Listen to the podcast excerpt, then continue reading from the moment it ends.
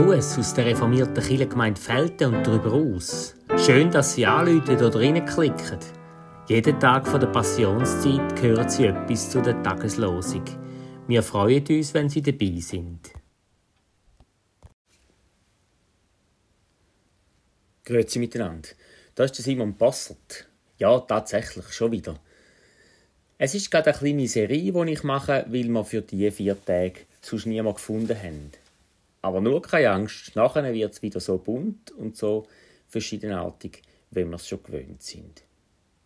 Ich lese Ihnen die Tageslosung vom heutigen Montag, 6. März. Es steht dort, so spricht der Herr Zebaoth, also der Herr der Heerscharen, wer euch antastet, der tastet seinen Augapfel an.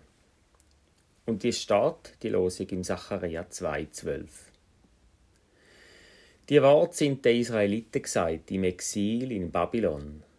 Die Stadt Jerusalem ist von den Babyloniern erobert und zerstört, Bewohner deportiert im Bereich vom heutigen Irak. Die Ruinen von dieser Stadt sind etwa 90 Kilometer weg von der Hauptstadt Bagdad. Es gehört zu den Eigenarten von dem prophetischen Text, dass sie sagen, hey, dass ihr erobert und deportiert worden sind, das hat mit euch selber zu tun. Zwei Gründe werden immer erwähnt. Ihr habt den Gott von Abraham, Isaac und Jakob vergessen, habt angefangen, andere Götter anzubeten. Zum Beispiel das Geld, der Reichtum. Und die zweite, der zweite Grund, ihr habt nicht mehr so gelebt, wie es Gott will. Ihr habt Gerechtigkeit und das Recht vergessen, die Armen sich selber überlassen Witwe und Waise nicht mehr unterstützt, noch mehr. Euer Reichtum gründet sich auf die Ausbeutung von anderen. Es sind harte Worte, die uns immer von Neuem zum Nachdenken bringen. Ist Gott wirklich so, dass er sein Volk auf die Art bestraft oder zumindest nicht mehr schützt gegen die grossen Völker? Umso mehr fällt jetzt aber das heutige Losungswort auf. Dort sagt Gott, Wer euch antastet, der tastet seinen eigenen Augapfel an. Ihr seid zwar im Exil, aber ihr seid auch nicht schutzlos, sagt der Prophet. Weiterhin schaut Gott für euch. Wer euch antastet, lebt gefährlich, ja, er schadet sich selber und verliert dabei eine klare Sicht. Und der Prophet schaut in seinem Buch voraus und sieht schon, dass auch die mächtige, mächtigste Stadt Babylon einmal zu einer Ruinenstadt wird werden. Jerusalem hingegen wird wieder aufgebaut.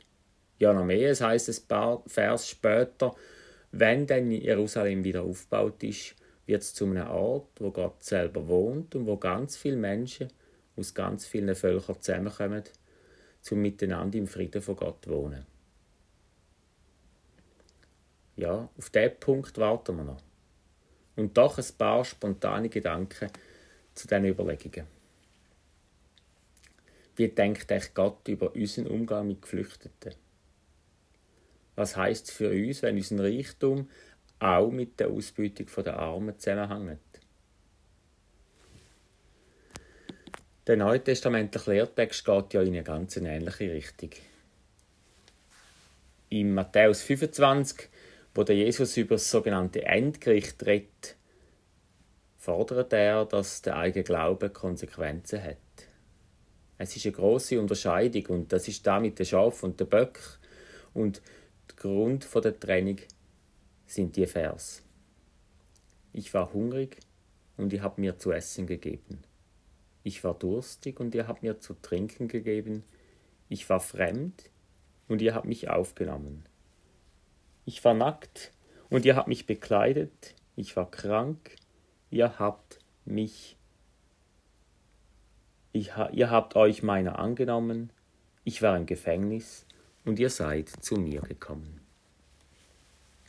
Und dann will die einen nicht sehen, dass sie das gemacht haben,